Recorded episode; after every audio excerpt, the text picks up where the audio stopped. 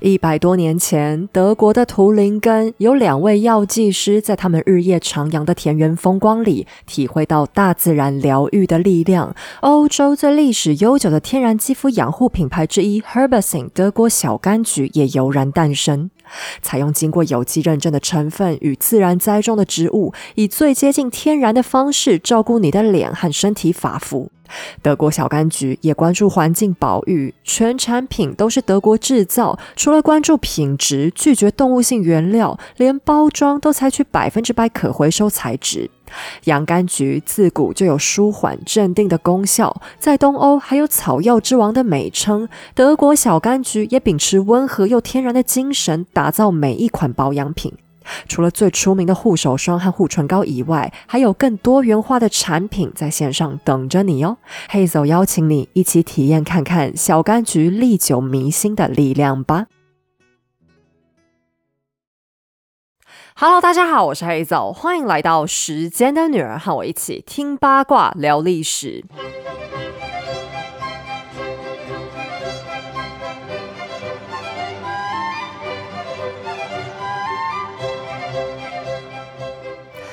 今天这一集是下接我们前面第七十九到八十一集，也就是讨论普鲁士的腓特烈大帝的故事。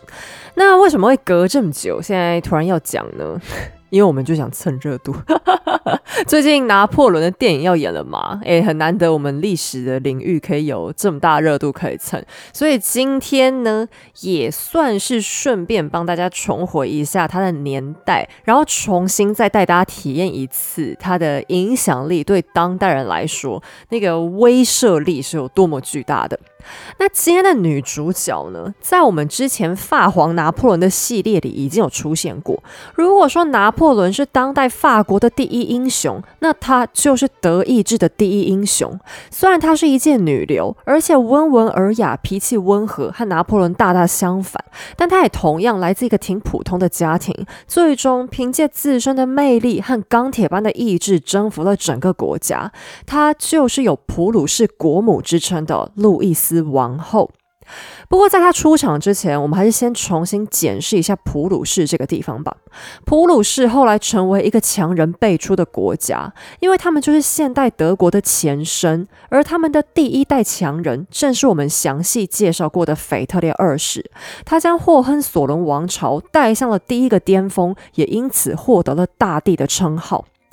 那这边要先补充说明一下，其实呢，喊腓特烈二世叫大帝的这个翻译啊，是有一点奇怪的啦，因为普鲁士从来都没有晋升成帝国，而且他治下的普鲁士，坦白说尺寸也也没有那么浩瀚。就如果你直接看原文翻译的话，那他应该是被称为腓特烈大王才对。其实我觉得大王这个称呼实在是 有点匪气，就好像土匪哦，所以我还是按。照一般翻译那个信达雅的惯例，跟大家一起叫他大帝好了。我们先回顾一下腓特烈大帝留下来的普鲁士又是什么样子呢？首先是领土扩大了，在七年战争后，法国在面对英国的时候大败，无力继续参与斗争。虽然奥地利哈布斯堡的女皇玛丽特蕾西亚并没有卖掉她的裙子，但腓特烈大帝还是保住了关键争议的西里西亚。而俄罗斯的叶卡捷琳娜大帝因为是以政变谋反夺得政权，所以短时间之内也不。一再起战事，于是为了他们各自最大的利益，两位女皇和一位大王就干脆转而携手去瓜分了国际上长期弱势的波兰。玛丽特雷西亚一方面秉持基督徒的精神，认为这么做很不厚道，但当瓜分的合约送到他面前，他还是撇着嘴签名了。此外，俄罗斯刮走了最大的一份土地，普鲁士君主则是刮走了一块精华。但到底这三个国家为什么要一起瓜分波兰？想要干嘛不自己去抢？反正波兰不是一直都很弱吗？而三大国不是几年前还打得头破血流，怎么转头就去签约了？其他欧洲国家难道也都不管不顾吗？其实瓜分波兰前后总共发生过三次，每一次的原因都极其复杂。而现在普厄奥的瓜分被叫做第一次瓜分，发生的原因呢？简单来讲分为两点。第一是有关西里西亚的问题。西里西亚这个地方呢，本来是属于奥地利哈布斯堡的领地嘛。腓特烈当初是欺负人家特雷西亚年轻，才故意抢走。可是等他年纪大了之后，开始有点不好意思。另一方面，他也是很怕奥地利被逼急了，最终双方变成死敌。但西里西亚这个地方实在是太肥了，腓特烈舍不得还出来啊，怎么办？那就拆东墙补西墙，拿波兰去堵奥地利的嘴呗。所以在这一波瓜分当中，奥地利他们得到的那一份领土是品质 CP 值最好的。而第二个原因是，此时鄂图曼土耳其的国力正在明显的衰落下来。叶卡捷琳娜很想把他们吃掉，然后再过道去并吞巴尔干半岛诸国。普鲁士和奥地利担心，要是波兰真的被俄国整锅端走，将来俄罗斯就会非常方便往南扩张。他们必须得趁叶卡捷琳娜的野心还不成气候，就赶快去打断。好在叶卡捷琳娜并不是疯狂的侵略者，现在不用打仗，大家只要做坐下来喝咖啡聊是非，就能分到一大块地。他当然也是很 OK 的。由于波兰本来就很弱势，其他国家眼看厄普奥三个神仙在抢饼吃，当然也不想随便插手了。但瓜分波兰，表面上看厄普奥三国各自拿到了好处，但其中最大的赢家是谁呢？其实还是腓特烈，因为当所有人的焦点都放在波兰的时候，别忘了他手上还是捏着西里西亚，而且最重要的是。普鲁士的领土迅速扩张，德意志领主们突然发现，他们现在有了一个新的保护者。过去由于神圣罗马帝国的结构问题，德意志诸国大多只能在夹缝中看其他强国的脸色。现在他们已经有了自家人能当老大哥，普鲁士也俨然成为德意志的意见领袖。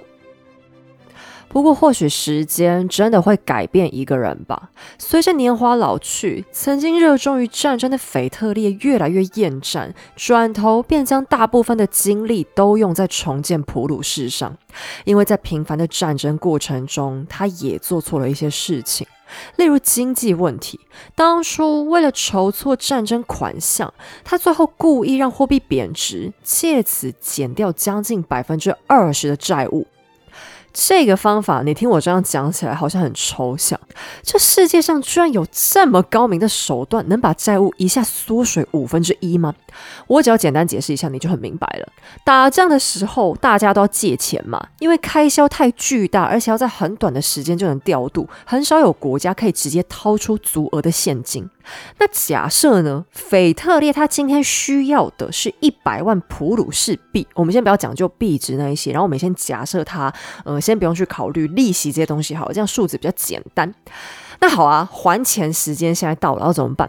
他不想还这么多钱，所以他就决定要让国家的钱。贬值，把钱变得不值钱了。所以，当我现在还出去的一百万普币，实际上并不是原本的那一百万。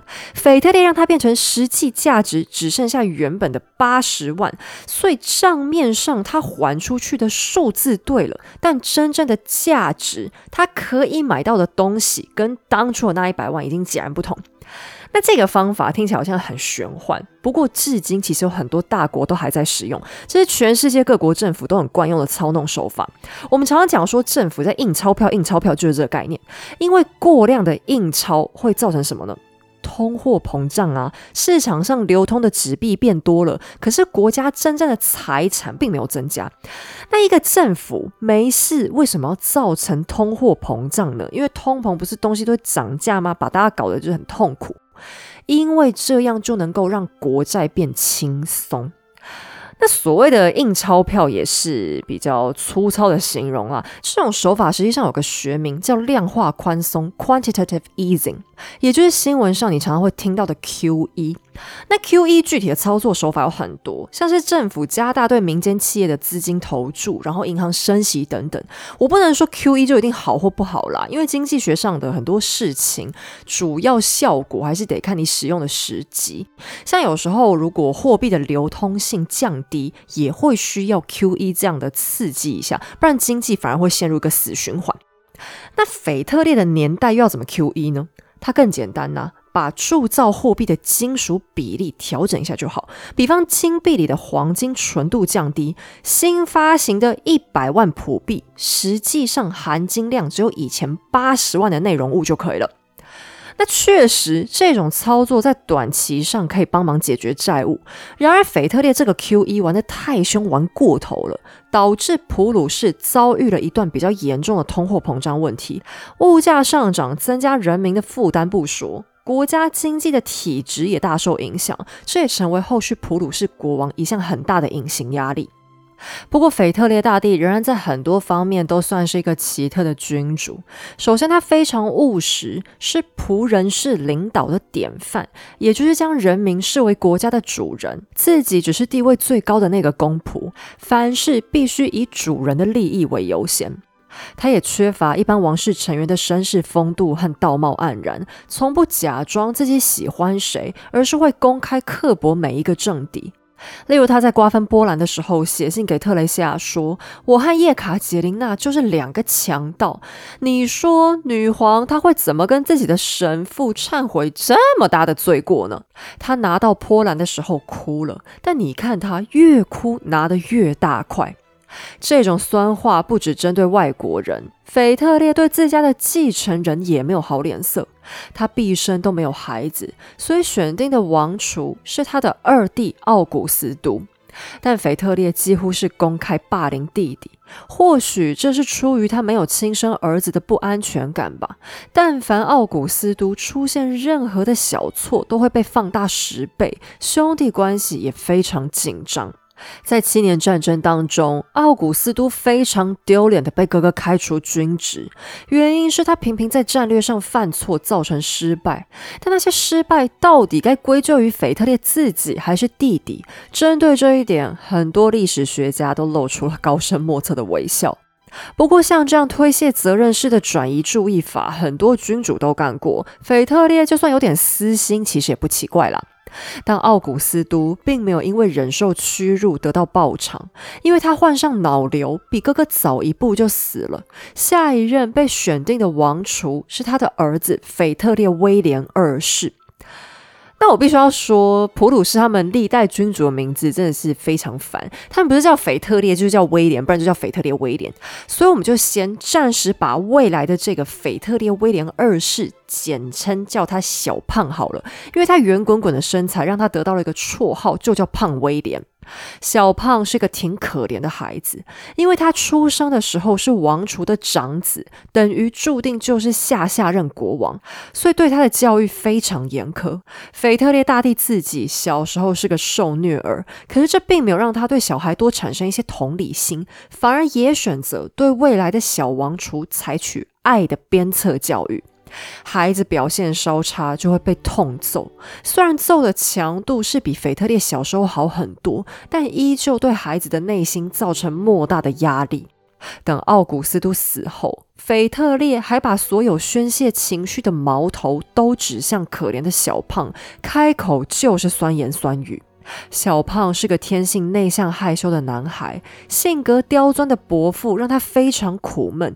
腓特烈还宣称必须治疗小胖的木讷，于是故意让孩子站在自己身边，让所有来觐见的人都被要求用力取笑、讥讽，以逼迫这孩子好好开口说话。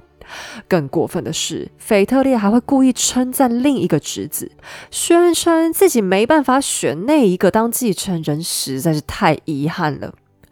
晚年的腓特烈大帝骨子里变成一个非常独裁的君主，他很忌惮未来王储的权力，所以还故意不让小胖接触政治，只让他学习军事、法律和艺术相关的知识。作为王储，小胖领的薪水却很微薄，平时他也只能住在堪称简陋的住宅里，导致他登基之后大爆发，变成一个超级爱花钱的纨绔型国王。小胖唯一能做的抵抗，就只能表现在自己的婚姻上。腓特烈强迫他迎娶布伦瑞克的公主伊丽莎白为妻，正如当年他被迫迎娶了自己的妻子一样。霍亨索伦家族的悲剧就这样一再轮回。论条件，其实伊丽莎白美貌又多情，她的举止之优雅，连向来厌女的腓特烈大帝都忍不住公开表达对她的偏爱。但越是如此，小胖却越是反感。他开始频频流连于声色场所，情妇一个接一个换，无情的认为，反正自己已经按照阿北的要求结婚了，他老婆最好像别人家的老婆一样，学会忍耐丈夫的外遇。但伊丽莎白也不是省油的灯，她是受过良好教育、学识丰富的公主，所以她决定不能坐以待毙，而是要对不忠的丈夫还以颜色。在她生下小胖的一个女儿之后，很快就再次怀孕。但腓特烈大帝此时却震惊的发现，她肚子里面的孩子根本不是霍亨索伦家的，而是一个音乐家的。但腓特烈实在太看不起小胖，起初他甚至还是很同情侄媳妇，认为就算伊丽莎白外遇，你们也最好别离婚，反正你们两个都在外遇嘛，干嘛不能坐下来好好聊，原谅一下彼此呢？但伊丽莎白已经深深恨上小胖，还密谋想毒死丈夫换取自由。最关键的问题是，小胖在知道自己被戴绿帽的反应非常双标，他简直暴跳如雷，非得和伊丽莎白离婚不可。虽然这其中必定也有他反抗伯父的精神在，但这毕竟也是家务事。老国王这次也不好意思太霸道，只能接受了离婚的结果。但腓特烈并没有就此放过侄子，他转头又强迫小胖迎娶了黑森达姆施塔特的公主。公主的名字很长，叫做弗雷德丽卡路易莎。不过她丈夫后来都叫她黑森的利奇，我们也这样喊她好了。利奇被选上就更倒霉了，因为她既不聪明也不漂亮，和前一任相比毫无魅力可言，又怎么有办法挽住花心的丈夫呢？利奇很快被整个普鲁士宫廷冷落，而且由于他的平庸，这次腓特烈也不想帮他撑腰。现在利奇唯一能靠的就剩自己的肚皮了。好在他的生育力不负众望，婚后第二年就开始大爆发，只算上那些健康长大的，就有四男二女。在长子出生之后，利奇也算是保住了基本的地位。其实丽奇的个性也有很多长处，例如她温和又亲切，是那种谁跟她讲话都会觉得心情变好的女人。她做人贤惠，品格良好，确实是未来王后很好的人选。但作为未来国王的母亲，丽奇的条件就有点捉襟见肘了。我们先来介绍一下她的长子好了，这个孩子呢？同样叫做腓特烈威廉，我们先喊他威廉好了，毕竟他是我们今天的男主角。但他实在也是个童年不幸的小孩，因为爸妈的夫妻关系惨淡，小胖根本懒得理会嫡长子，反倒把情妇的私生子捧在手心。如此一来，教养儿子的任务就落在妈妈丽奇的肩膀上。可是丽奇自己又没读过什么书，也没什么见识，所以儿子该上什么课、请什么老师，他都没概念，以至于小威廉成为普鲁士历代教育水准最差的一届王储。腓特烈大帝也很烦小胖这个劈腿惯犯，可是他并非出于对丽奇的怜惜，只是觉得小胖品味很差，什么低贱的外国女人都敢往身边带。为了提醒侄子的爱国情操，腓特烈干脆把自己一个宫廷音乐家的漂亮女儿介绍给小胖。有生以来头一次，小胖终于和阿北的意见一致，深深爱上了那一名叫威廉明娜的女孩。等到阿北终于死了之后，小胖成为国王腓特烈威廉二世，更公开将威廉明娜立为普鲁士的官方首席情妇。但这还不够，小胖得寸进尺啊！就在刚刚登基之后第二年，公然提出想再迎娶一名王后的女官朱莉为妻。这又是什么意思？什么叫再迎娶一个人为妻？利奇是死了还是疯了？什么叫再娶呢？原来腓特烈威廉二世打算干一件破天荒的烂事，就是他要重婚。英国也好，法国也好，俄罗斯也好，这些大国的君主，不管玩的再疯，都没人想过要同时拥有两个老婆，因为这简直太摧毁价值观了。传出去，你要人民怎么看待这无耻的行径呢？此外，这也大大违反了基督教义里面一夫一妻的制度。那我常常在想，因为大家在讲到腓特烈威廉二世的时候，都会形容说他是一个本性相当内向的人。可是，一个内向的人又要怎么讲出如此厚脸皮的话？我也是百思不得其解。甚至连朱莉小姐本人都对此非常无言。朱莉既不聪明也不漂亮，而且她的父亲还只是个超级名不见经传的小小贵族。说真的，她都不知道自己到底哪里吸引国王，而且她觉得随便破坏人家婚姻真的是很羞耻啊。可是小胖偏偏喜欢这种得不到的滋味。朱莉越说 no，他越嗨。女方被逼不得已，只好提出一个看似困难的条件：假如你真的想要娶我，那就必须征求王后陛下的同意。谁知道，当丽琪收到自家丈夫想重婚的通知，非但没生气，还呵呵大笑着说：“没问题，我非常同意啊，只不过得多花我老公一点钱而已。”力气逮到机会，狮子大开口。但这并非他贪婪，而是小胖平常实在对他太抠了。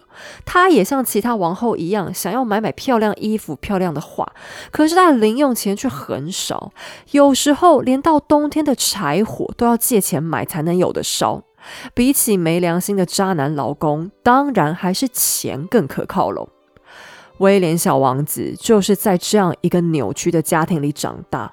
纵观整个欧洲，就算是凡尔赛宫的道德底线都没有他家败坏。爸爸同时娶了两个老婆，养了个官方情妇，不但国家大事任由情妇插手，连他这个太子的教养问题都得看情妇的脸色决定。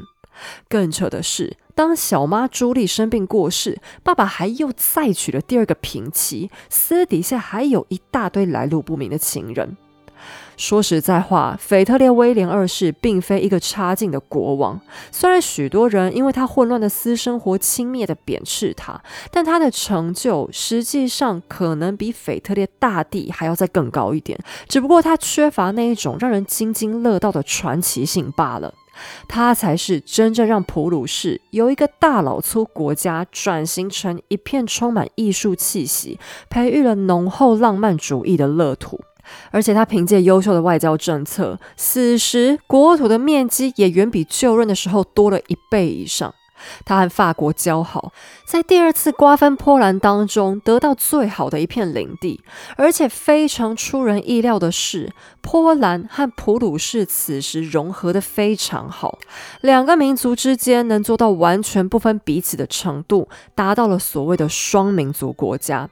后续的纳粹政权经常会把普鲁士曾经的荣光挂在嘴边，可是小胖在这个年代提供给波兰人的包容和善意，却又是纳粹绝口不提的。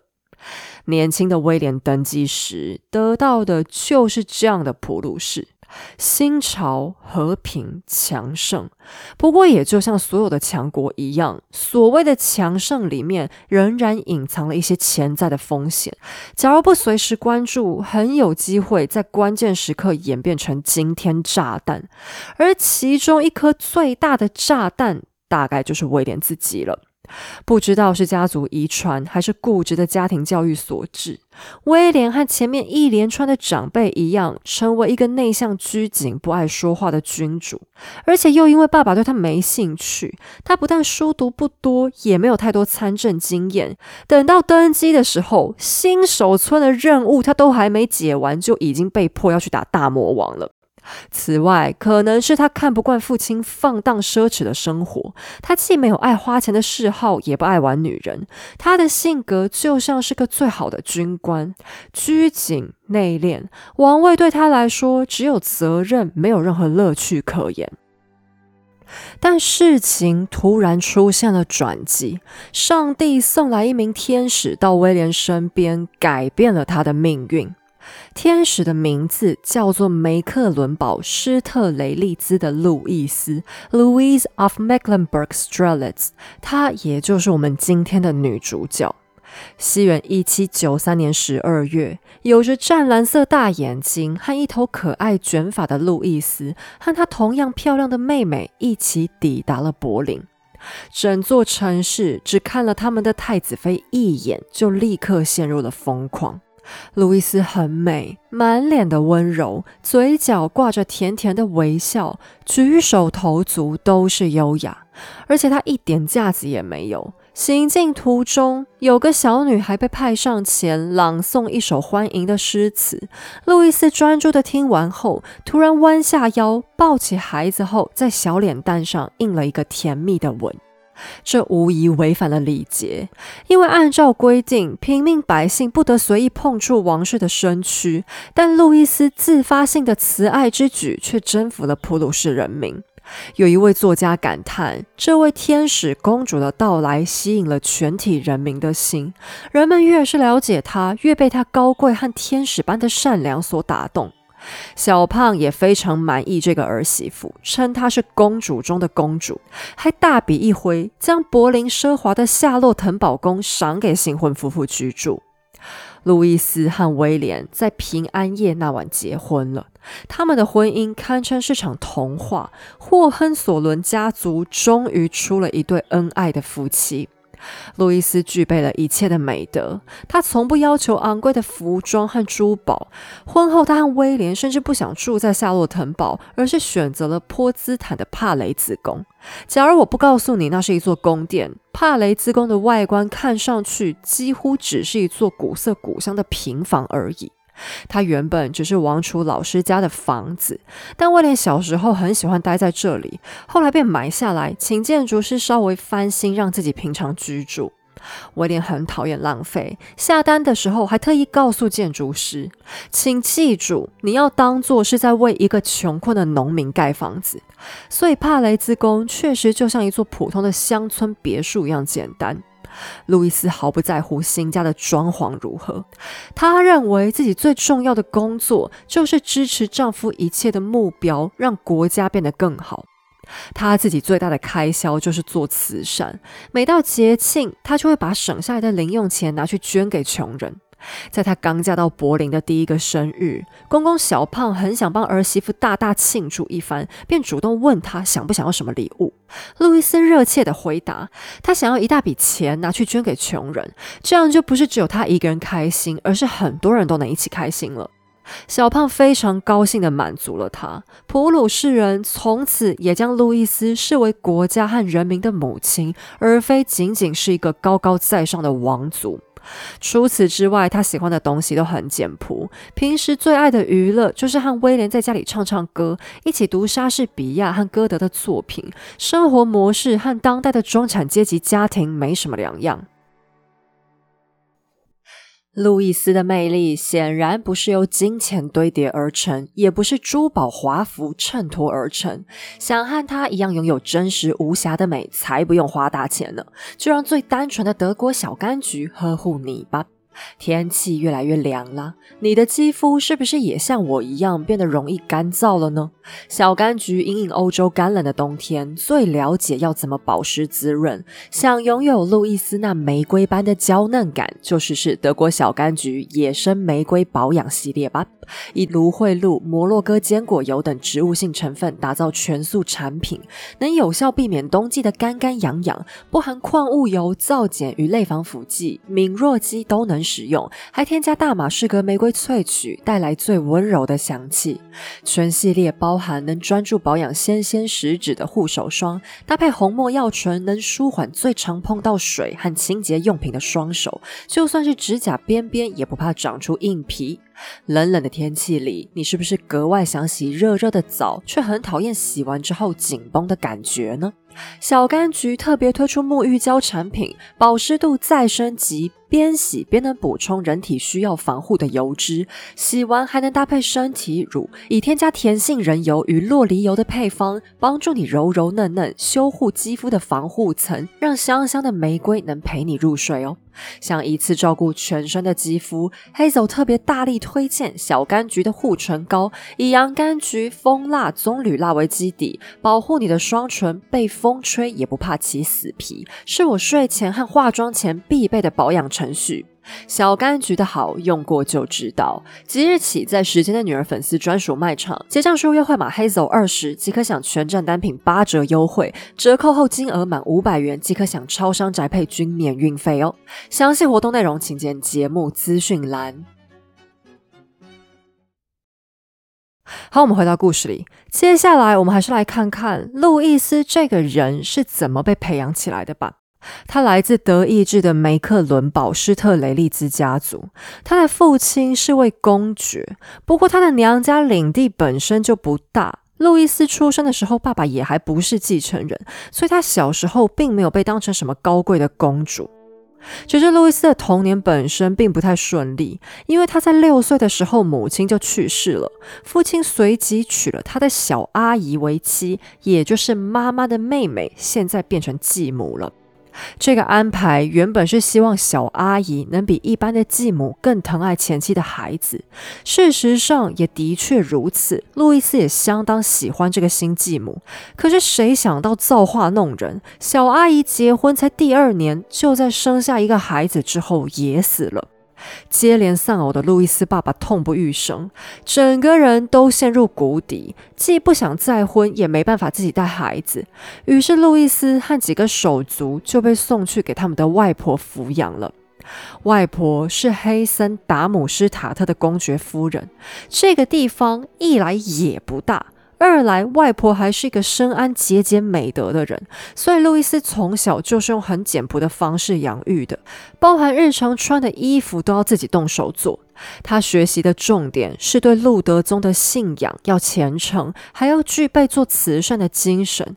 但外婆也渐渐发现，路易斯行善的幅度越来越扩大，有时候捐钱还捐过头，祖孙俩居然要为此吵起来。路易斯特别怜惜那些失去母亲的小女孩，他总是忍不住把零用钱捐出去，然后可怜兮兮地说：“因为她和我一样没有妈妈。”不过，路易斯的知识教育被大大的忽略了，因为他的爸爸原本并不是继承人嘛，是误打误撞才成为梅克伦堡公爵的，所以大家起初也并不认为路易斯将来的婚姻会需要用到什么高深的知识。外婆只让老师按照当时的流行，重点给外孙女深入学习了法文，对德语本身反倒不太重视。直到路易斯九岁的时候，有天他听见宫廷诗人在朗诵一出德语的歌剧之后，大受吸引，才渐渐开始自发性的学习德语。但他的学习成绩向来比较普通，有时候还会因为偷懒被处罚，不准吃点心。就连他自己长大之后，都常常自嘲说写信的文法乱七八糟，实在不像话。但人人都喜欢甜美活泼的路易斯，他唯一的缺点就是有点毛躁，会被家里的人取笑，叫做急匆匆小姐。整体来说，路易斯的童年挺幸福的。外婆常常会带着她和妹妹福德丽卡去其他德意志亲戚家串门子，特别是她有两个姐姐都嫁到德意志的贵族家庭。但在十六岁那一年，路易斯就首次尝到了法国人的厉害。他的外婆家达姆施塔特遭到法军进逼，全家人不得不暂时逃难，躲到嫁去萨克森的大姐姐家。那场战乱是第一次反法战争造成的结果。虽然拿破仑这时候甚至还没正式参军，他还正在科西嘉岛搞雅各宾党的活动呢。但路易斯此时已经对法军产生了不安的印象，这也是他少女时代最大的阴影之一。等到这一轮反法战争消停之后，路易斯也很快就得进入人生的下一个关卡了。这一年他已经十七岁了。外婆便把他和妹妹福德丽卡带到法兰克福，因为梅克伦堡此时需要和普鲁士缔造更紧密的关系，而普鲁士的王储威廉也恰逢适婚年龄。为了提高相亲的成功率，外婆刻意把路易斯和妹妹福德丽卡一起带到威廉面前，让他选。这对花朵一般的姐妹只差了两岁，两个人感情很要好。福德丽卡也是一个娇俏甜美的少女，只不过事情最后的走向远比梅克伦堡方设想的更好。威廉立刻喜欢上活泼可爱的路易斯，而威廉的弟弟也恰好看中了妹妹福德丽卡，于是，一场双重婚约被敲定了。梅克伦堡的小姐妹也即将成为未来的妯娌。不幸的是，有别于路易斯的幸运，福德丽卡的婚姻却一路跌跌撞撞。她的丈夫路易王子并没有威廉的专情，妻子只不过是个摆设，而非共度人生的伴侣选择。路易不但外遇连连，还在婚后第三年就因病早死。此时的福德丽卡仅仅只有十九岁，已经得自己带着三个孩子守寡。在痛苦之中，他做了一个糟糕的决定，就是胡乱与一位普鲁士将军坠入爱河，然后还未婚怀孕，仓促结婚，为此失去了作为普鲁士王子遗孀的生活补贴。但再婚的丈夫比前一任更糟，不但同样生性放荡，还酗酒。福德丽卡再三想离婚，却被渣男老公不断拒绝。直到她遇见汉诺威的王子欧内斯特，这才总算见到了一点点曙光。欧内斯特很快就爱上了依然美貌的福德丽卡，想和她结婚。但福德丽卡还被困在前一段婚姻当中。正当她的离婚大战即将分出胜负的前夕，她那所谓的丈夫却突然暴死，使她顺利再婚，后来还成为汉诺威的王后。但这样的巧合引发了大量猜测，很多人都怀疑福德丽卡是下毒杀夫的凶手。欧内斯特的母亲也非常反对这个儿媳妇，连婚礼都不肯参加。所以福德丽卡的第三段婚姻又在婆婆带来的巨大压力中度过了。有关福德丽卡的汉诺威丈夫，将来还会在维多利亚女王的故事里扮演一个更重大的角色，但公主自己却始终没有造成多大的影响力。你可能会觉得福德丽卡的命好像也太苦了吧？事实上，她的人生才是大部分当代公主的写照，反倒是路易斯的幸福美满特别稀有。在小胖国王去世之前，路易斯和丈夫度过了四年平静的时光。她婚后第二年就开始生孩子，接着几乎一年一胎，最终在十次生育里成功留下了七个孩子长大成人。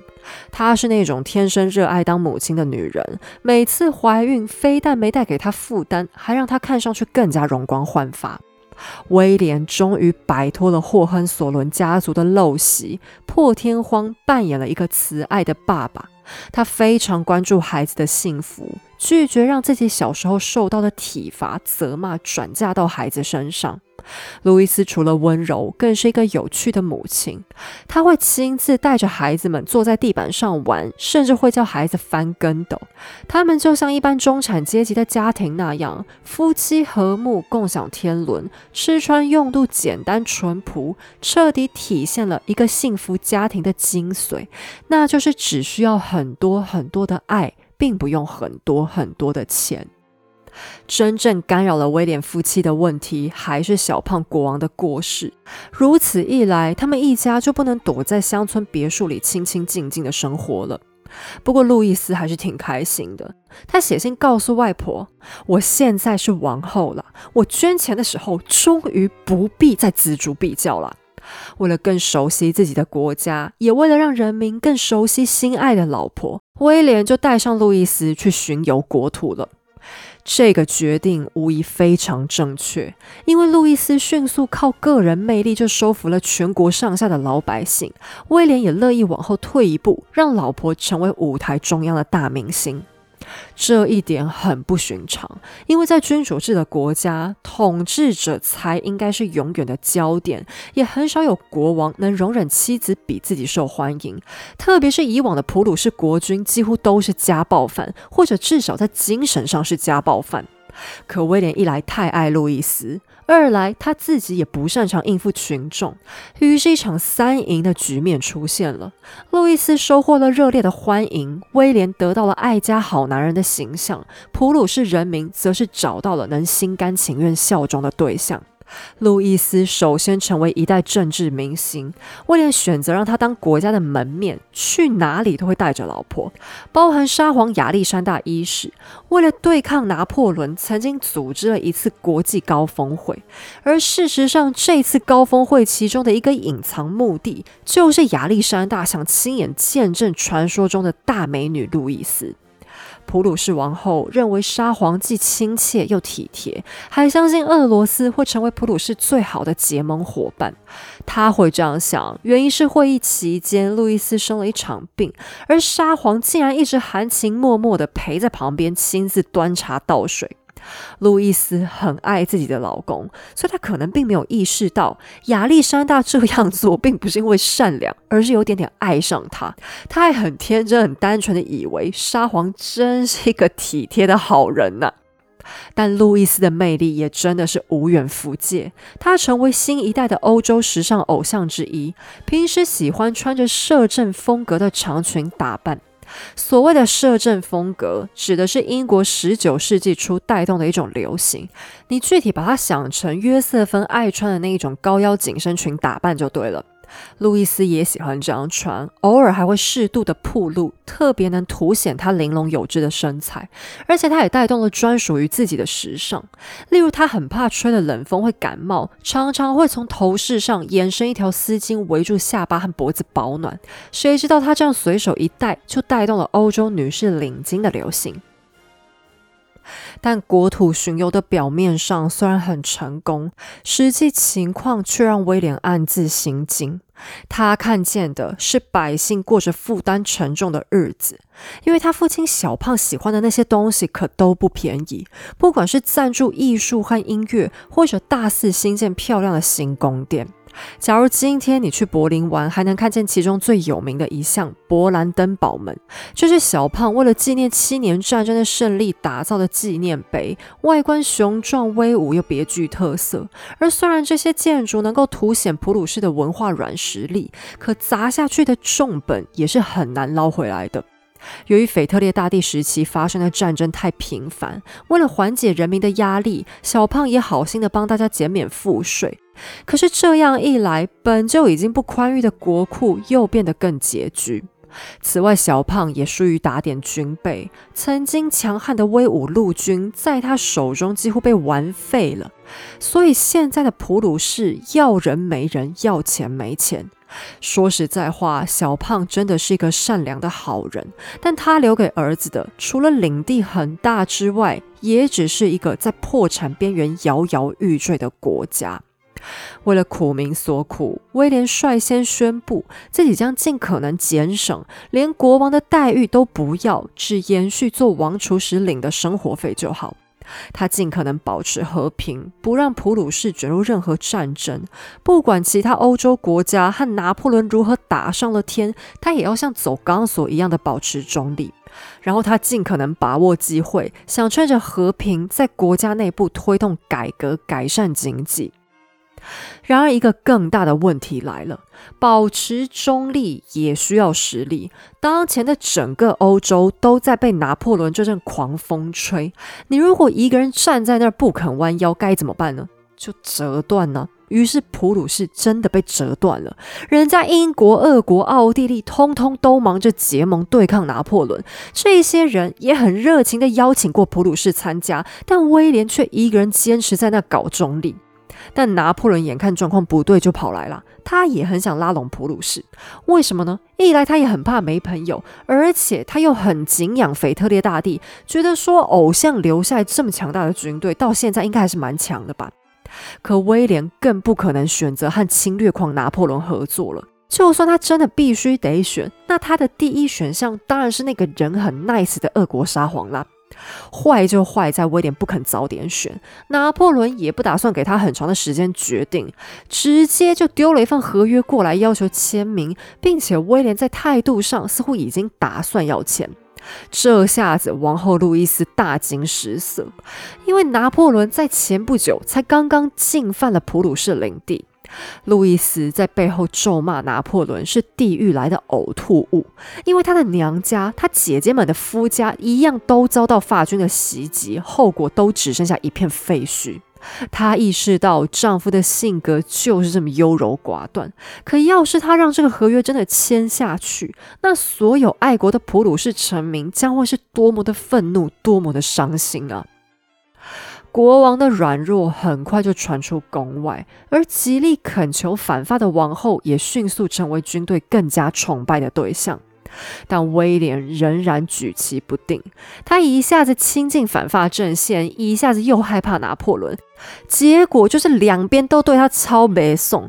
在双方都对他施以高压的情况下，威廉只好对更可怕的那一方低头，那就是拿破仑。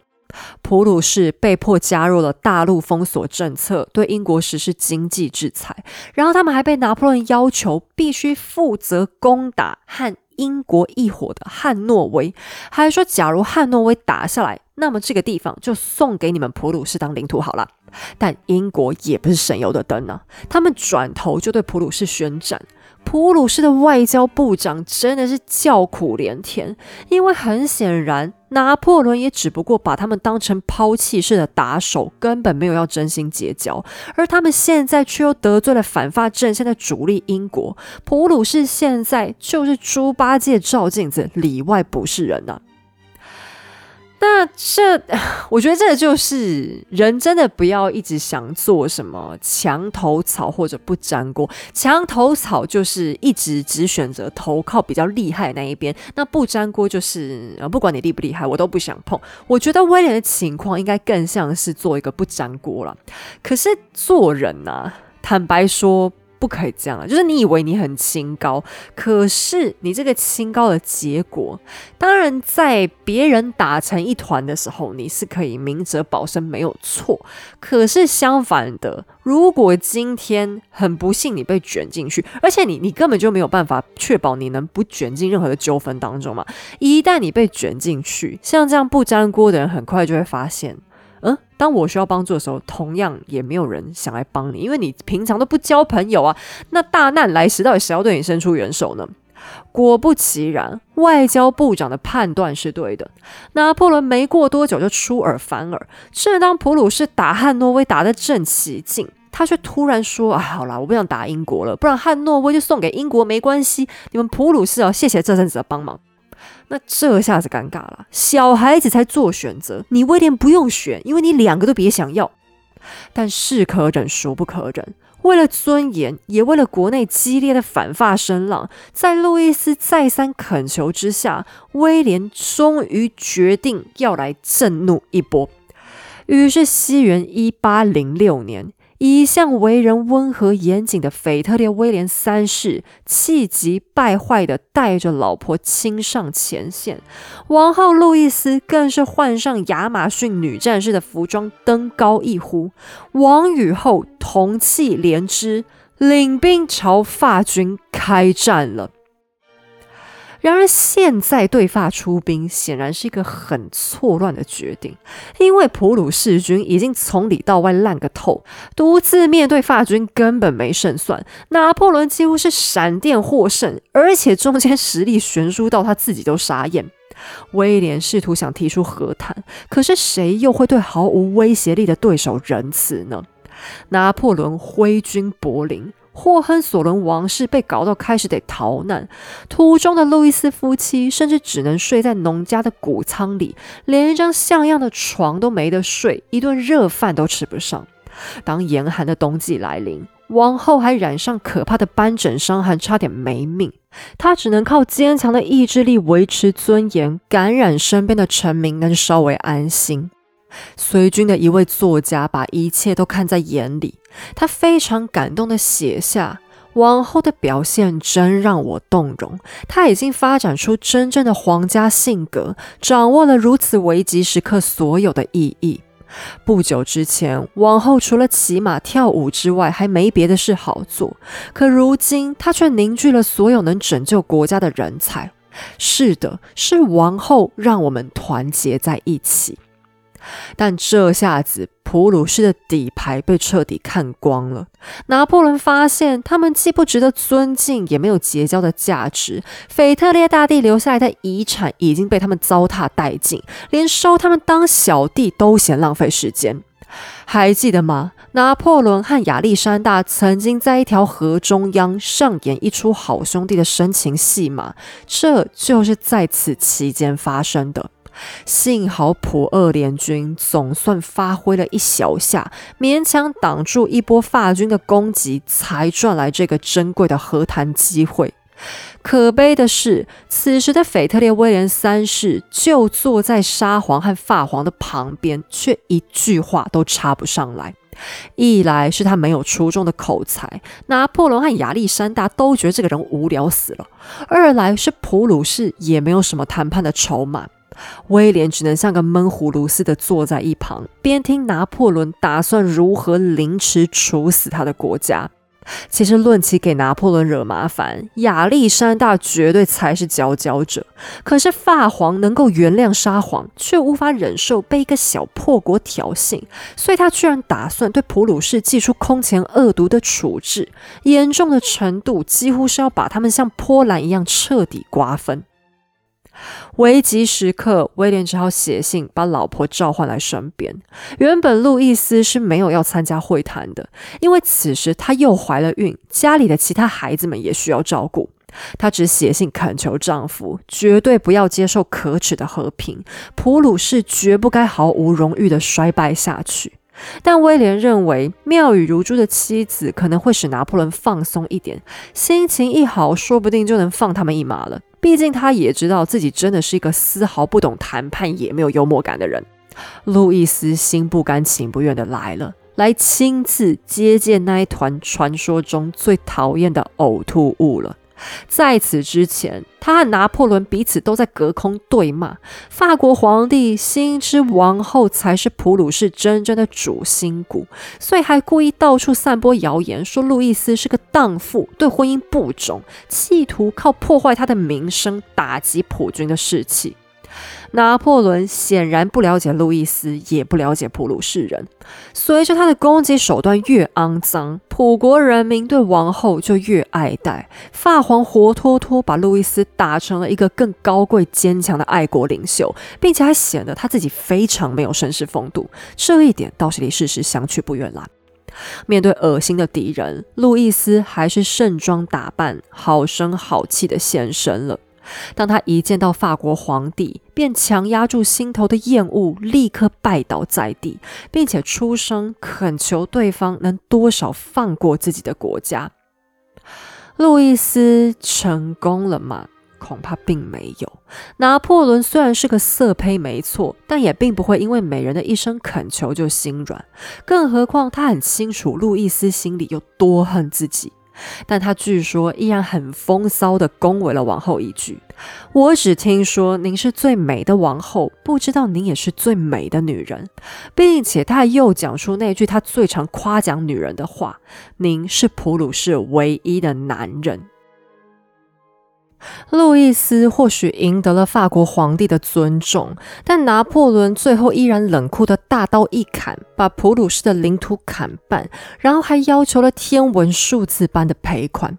事后，他写信告诉约瑟芬：“普鲁士王后真的很迷人，不断对我卖弄风情，但你也不必嫉妒，因为如果我真的对她表现出英勇的绅士风度，那付出的代价也太高昂了。”尽管路易斯无功而返，但他对死敌低头之后受到的侮辱，却在普鲁士赢得人民更大的敬重。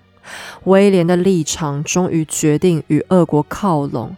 亚历山大一世邀请霍亨索伦的王室家庭到圣彼得堡做客，沙皇后伊丽莎白立刻就喜欢上美好的普鲁士王后了。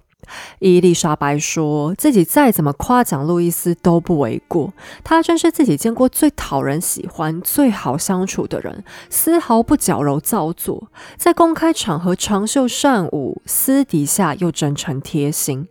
两位王后成为知心好友，因为他们最懂彼此的辛苦，也最能宽慰彼此的烦心事。结束了为期一个月的俄国之旅后。霍亨索伦家族也终于结束了长达三年的流亡，回到自家首都柏林。但柏林已经大不相同，宫廷中所有美丽珍贵的艺术品和古文物都被法军洗劫一空，迎接王室的只剩一个空壳子。路易斯也变了，大臣们注意到王后的眼睛里好像失去了从前星星一般的光芒。人们常常看到他在哭，就算是没有流眼泪的时候，也像是才刚哭了很久的模样。他开始经常生病，时不时就会发烧、头痛，健康状况以肉眼可见的速度衰弱下来。人人都说是拿破仑带来的打击使王后承受太多的痛苦，而且尽管在圣彼得堡得到极端奢华的接待，路易斯却从中也看清了真相，那就是俄罗斯并不打算为他们提供任何真正有意义的援助，普鲁士只能靠自己了。但拿破仑立下的战争赔款是如此巨大，债滚债，最后居然膨胀成一亿塔勒。塔勒这个单位是当时德意志地区流通的银币，它的币值到底该怎么算，我不好说。你只要知道这笔债务甚至已经超过普鲁士一整年的全国预算就好。如此巨款，导致普鲁士甚至一度考虑是否真的得以部分领土折算赔偿给拿破仑。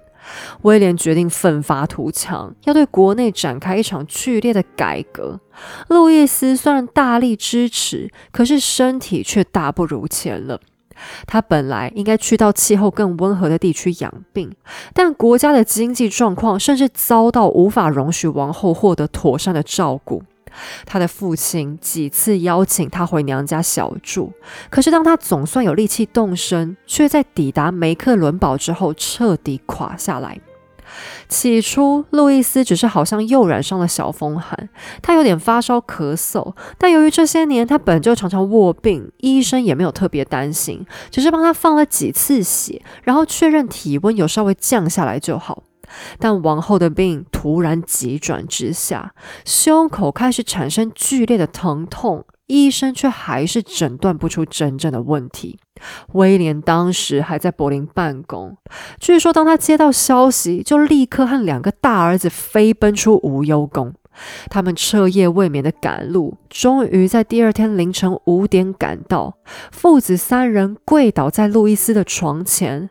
四个小时之后，美丽的普鲁士王后便在丈夫的怀里停止呼吸，享年只有三十四岁。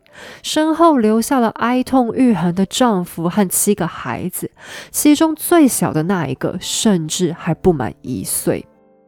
路易斯的死因始终是个谜，医生有点怀疑是肺炎所导致。有人还说，在王后常年佩戴的围巾之下，是多年前一场失败的甲状腺手术留下的创口，因为长期慢性发炎溃烂夺走她的性命。但有更多的普鲁士人相信，他们心爱的路易斯是因为被拿破仑无情的侵略害得心碎而死。他在当年的十二月二十三号下葬在夏洛滕堡宫。那一天是十七年前他抵达柏林的日子，也是他一年前结束流亡返回柏林的日子。全国臣民都陷入悲伤。有位将军说出了他们所有人的心声：“我们的圣人去到天堂了。”但霍亨索伦家族并没有倒下，腓特烈威廉三世失去了他的天使，在后续痛苦的战争和内政改革当中，他只能孤独前行。每年七月十九号是路易斯的忌日，全家人都会聚集在他的墓前哀悼。威廉花了很长的时间都不能完全从悲伤中复原。十四年后，他再娶了一个身份低微的女人，原因是他说已经习惯了女性的陪伴，现在他很需要一点女性的温柔，才能熬过丧妻的痛苦。这个说法是背后真正的理由，或者单纯是借口，只有威廉自己才知道。但这位新的配偶确实并没有被封后，因为威廉说他实在不愿意让路易斯之外的任何人成为自己的王后。在他们夫妻天人永隔之后三十年，威廉也终于离开人世，去和他的天使团聚了。死后，他的遗体按照他的要求葬在了王后的身边。路易斯成为普鲁士，以至于后续德意志帝国的一项精神指标。他的血脉更四散进入欧洲，成为众多王室的后代。他的长女就是俄罗斯尼古拉一世的妻子穆菲。其他包含在荷兰、希腊、英国、德意志诸国都有他的子孙。可惜的是，路易斯假设能再多撑五年。就能看到怪物拿破仑的倒台，她的丈夫也将透过维也纳会议让国家起死回生，她的儿子更将成为大一统德国的皇帝，为整个欧洲的历史揭开一个全新的篇章。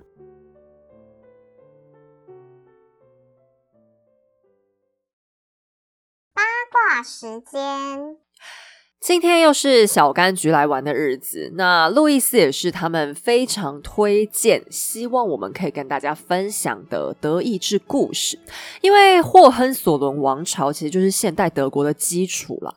可是现在大家讲到德国，好像都比较会觉得说他们是严谨理性，然后也可能比较板板正正一点的国家。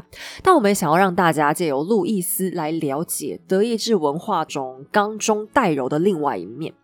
那今天要跟大家介绍的是德国小柑橘他们最经典的护肤系列，那就是护手霜，然后比较新推出的身体乳和沐浴胶。他们护手霜就不用讲太多啦，因为有在买护手霜的人，应该有大部分都有用过他们家的产品。我妈听到我们要介绍小柑橘，还 非常郑重的跟我说，小柑橘护手霜真的是她用过最好用，就是 CP 值真的最高的。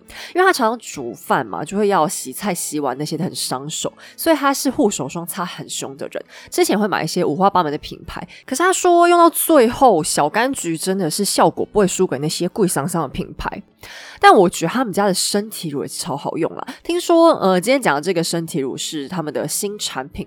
那这个一般的实体门市好像比较买不到。它擦起来是那一种啊，你一抹开会化成水的那种质地，所以它不会腻，一擦上去就会吸收力非常好。那这一次呢，我们最推荐的是我跟品牌的公关小哥一致 觉得最喜欢的野生玫瑰。那它整个用起来，就包含它闻起来的感觉，都是一个高级感。他们也有另外的植物系列啦，像其实还有一个薰衣草味，还蛮喜欢的。它是那一种比较温和的薰衣草味，就闻起来会软软的那种香气。我觉得他们的身体乳真的完全是专柜的水准。哎，我觉得小柑橘整个牌子根本就应该要在。保养品市场大红大紫吧，因为他们 CP 值真的是太高。你看现在市场上在主打天然植萃还有纯素的身体保养品牌，真的很难有人可以比他们更亲民。那这是因为在德国，像这样身体保湿的东西真的是算基本的消耗品啊。欧洲的冬天是非常非常干的，像如果你是秋冬有去过欧洲旅游的人，就会很明显感觉到哦，他们那个风吹在脸上，你真的会感。然后你的脸会被吹破，那种不太舒服。所以小柑橘他们在主打的就是日常当中想让所有人都可以用到，呃，成分很干净又天然的好东西。那最后是我硬想要跟大家推荐一个产品，就是护唇膏。小柑橘他们自己都跟我说，哎，这东西真的有需要特别讲吗？因为谁没在开价看过他们护唇膏，连便利商店都买得到。啊，他们真的是太不了解像我这种嘴唇会过敏的人。我知道冬天如果太干，整个嘴唇会肿起来，就是红红刺刺的。我也不知道是为什么，诶，它就是会弄到像香肠嘴的程度。我以前发作起来是严重到要去看医生，然后可能要擦一些含类固醇的药膏。那医生的说法是，应该就是一种过敏的现象，要我特别小心我用到的一些保养品。可是小柑橘真的是修够短袜，在我可以用的护唇膏里面，它真的是算很滋润，然后擦完也不太会起死皮。像我有一种特别的用法，就是你洗完澡之后，先用杯子喝一点白开水，就用杯子不要用吸管，因为吸管的话那个水是碰不到你的皮肤的。然后你喝完。赶快厚擦一层小柑橘的护唇膏，越厚越好。像我可能会在嘴巴上转个就十几圈，然后你擦完再用保鲜膜把嘴巴盖起来，请注意不要盖到你的鼻孔好吗？不是要把自己闷死，只是想要保养一下。然后你把它敷这样敷着大概十分钟之后打开，就会发现你的嘴唇变得很软 Q。这就是我最省钱又最偷懒的 唇膜。可这方法也不是每种护唇膏都能用的啦，这真的是一定要比较天然，然后含蜡量可能也要比较低的才可以这样用，不然你的嘴唇可能会吃不进去，或者反而会被刺激到。小柑橘是我确认可以这样敷，而且效果是还不错的。好，反正他们家东西真的是很划算。然后现在刚好要过冬了，大家多多少少也是要稍微注意一下自己的皮肤状况，那就推荐给大家啦。今天要讨论的是两个八卦。第一个是，如此说来，拿破仑似乎没有受到路易斯太多的影响，所以路易斯真的有对整个政局造成很大的改变吗？嗯。其实还是有啦。其实，在跟拿破仑呃正式会见之前，普鲁士曾经签订的其他条约当中，都可以看得到路易斯的意志在内。但是，由于路易斯个人的形象就非常非常的好嘛，德国人就真的太喜欢他了，所以也有一些人怀疑说，其实拿破仑在和他会面，就是那个和中央会面的当下，本来是打算对普鲁士做的更过分。他是看在路易斯那个楚楚可怜的面子上才有所收敛的，只不过这个说法遭到后续大多数的历史学家，甚至还包含拿破仑本人在内，都是郑重否认这个说法的。拿破仑的性格里面呢，其实本身就有一些比较矛盾的地方啦。像路易斯这种柔情似水又长得很漂亮、大眼睛的类型，确实蛮符合他的他的审美观。像他最喜欢的那个波兰情妇，也是走这个路线的。可是同时，他又非常的厌女，他对女人的那种喜欢呐，真的是仅限于私人情感。就如果你要跟他说，呃呃，他这些女人也想要干涉政治工作的话，他可能就会当场跟这些女孩子翻脸。包含约瑟芬，也只能作为他曾经的助攻，而且这个助攻的方式也是很柔和的，并不是真的进入到议会去帮他助攻什么的，没有，他是靠着一些私人社交的手腕去处理一些人际关系。那拿破仑才觉得说啊，自己是受到了很多的帮助。那包含拿破仑自己的姐妹参政，也只有在不违背他的意志的情况下，才能被认可。比方说，嗯，他要钱的时候，你就 赶快送钱给他；或者是他要你压迫你负责那个区的老百姓，你就乖乖照做。但假如他的姐妹抗议的话，也通常都是会被他臭骂一顿，因为他认为。大多数的女性都是蠢货，大概是指除了她亲妈莱蒂奇亚之外，大多数女性她都她都是不放在眼里的。所以你看她夸奖女生，嗯，最常用的一句话就是说，哦，你是你家真正的男人。这句话他对很多女生其实都讲过了。甚至当他在评论毕生的挚爱约瑟芬的时候，他都一样嫌弃对方又轻浮又笨，就只会花钱，脑袋里面没装东西。哎，讲的这么难听，然后你还在一篇爱他爱的要死要活的拿破仑的个性，有的时候真的是蛮蛮让人就是难以理解的啦。那拿破仑也有直接表示。他和路易斯其实真的就聊了一些无关紧要，然后礼貌寒暄的闲话。他确实有想过要直接灭了霍亨索伦家族，然后让自己的小弟杰罗姆去当普鲁士的国王。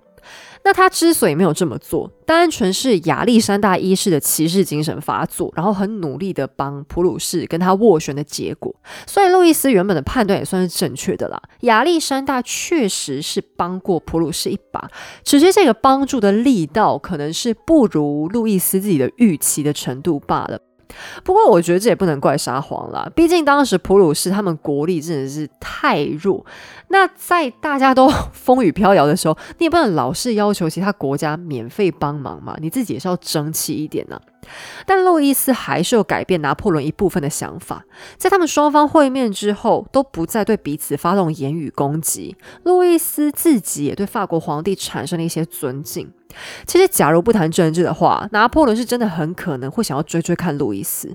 而在路易斯过世之后，他也对威廉感叹过一句：“你失去了最好的大臣。”显见他对王后的能力本身还是相当认可的。路易斯在大众历史圈常常有一个外号，叫做“拿破仑最美丽的敌人”，但他的影响力一直都是比较间接的，包含给丈夫出谋划策、鼓舞士气。可是他也并不是那种喜欢自己掌权的人，而是选择把自己树立为精神领袖，真正的统治他从来没有干涉威廉进行。不过，路易斯带来的长尾效应还是蛮强的。他刚死的时候，甚至就已经激怒了亚历山大一世。沙皇据说大发脾气的喊道：“我发誓一定要为他复仇。”以亚历山大的个性来说，这句话搞不好是认真的呢。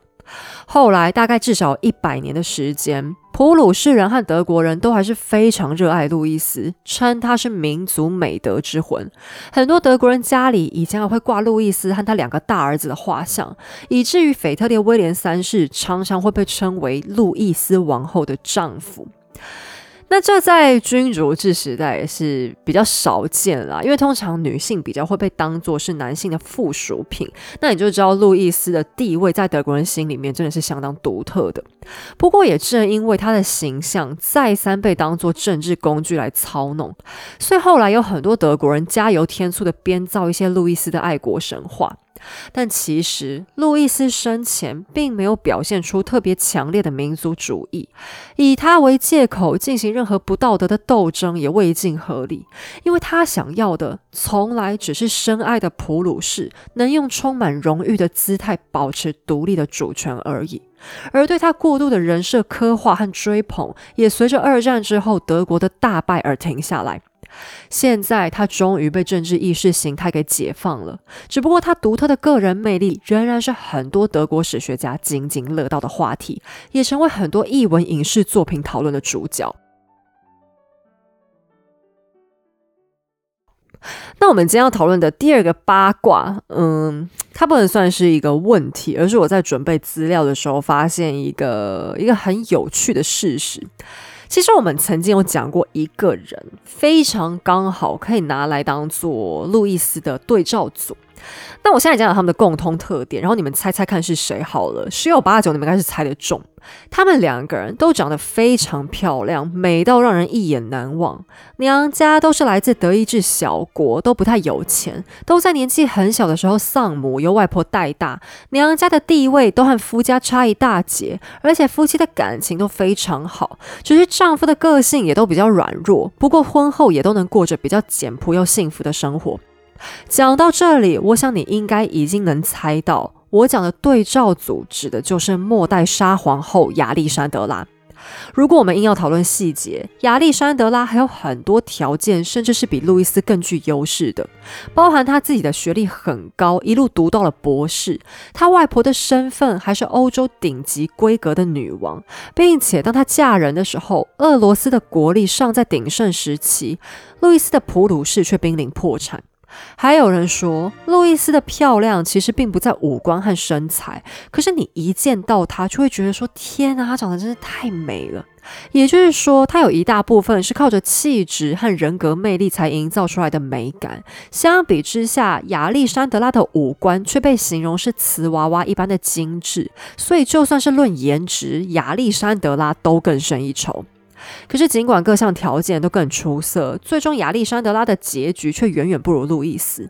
那这两个人之间最大的差别到底是什么呢？我想还是性格吧。你会发现，路易斯是一个相当有自信的人，对于自己做不好的事情会自嘲，也不会有那种死要面子的问题。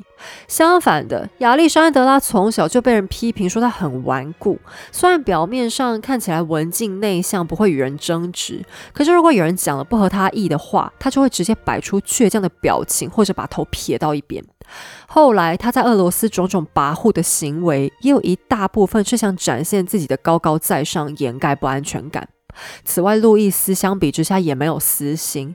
其实，如果他想的话，是绝对能像亚历山德拉那样玩弄权力。因为威廉这个人并没有太大的主见，在他做不了决定的时候，常常是主动请老婆过来帮他决策的。可是路易斯却并没有以掌权为乐。简单来说，他就是一个落落大方的人，在百姓面前，他展现出来的是一种坦率，会让人觉得他非常的真诚。而亚历山德拉却会经常表现出小心眼的迹象。路易斯也并没有要求人民爱他，他的做法是先展现自己对人民的爱，人民才自主决定要回报那份爱的。但亚历山德拉却认为，愚笨的人民只要听从就好，反正这些傻瓜什么都不懂，天生就是必须得爱沙皇的命。路易斯比亚历山德拉多的，也就只有那一颗真心罢了。可也就是这样的真心。能让他在充满爱的情况下平静地结束一生。相反的，亚历山德拉面对权力时却只有自私。他想强行获得的尊荣与效忠，也只引发了更剧烈的反感。而他所欠缺的，也就是这颗真心罢了。也或许，君主和人民之间的关系和一般人际交往的原则，并没有太大的不同吧。好了，我们今天的故事就先到这里。不过，霍亨索伦家族的故事却还没有结束。嗯，后面小柑橘还挑了一些，我觉得真的是相当生猛的主题。我一来是有点佩服他们的勇气，但二来也是觉得有点头痛。好啊，总之呢，后面我们真的也准备了，还有两个我个人觉得会相当精彩的德意志主题，就真的请大家拭目以待喽。好了，我们今天的节目就先到这里。在此声明，本节目所有内容均来自书籍著作、国内外历史网站资料或纪录片，以逻辑梳理之后呈现给大家，希望你喜欢。喜欢的话，也欢迎顺手点击文字说明页面的赞助链接，请 Hazel 喝杯下午茶，让我可以继续说故事。也别忘了去逛逛德国小柑橘，用天然植物的力量陪你的肌肤过冬哦。我们下期再见。哎，这边再提醒一下，按照原本的编号啊，下一集应该是第一百四十四集。可是老粉丝应该都知道，我很讨厌有这么多四跑出来，所以下一集我们就会直接跳过，从一百四十五开始编号。那之前有粉丝就以为说，是不是呃收听的平台他们漏掉节目消失？所以这边就先跟大家讲一声哦，大家就不用找了。四十四和一百四十四都是没有的。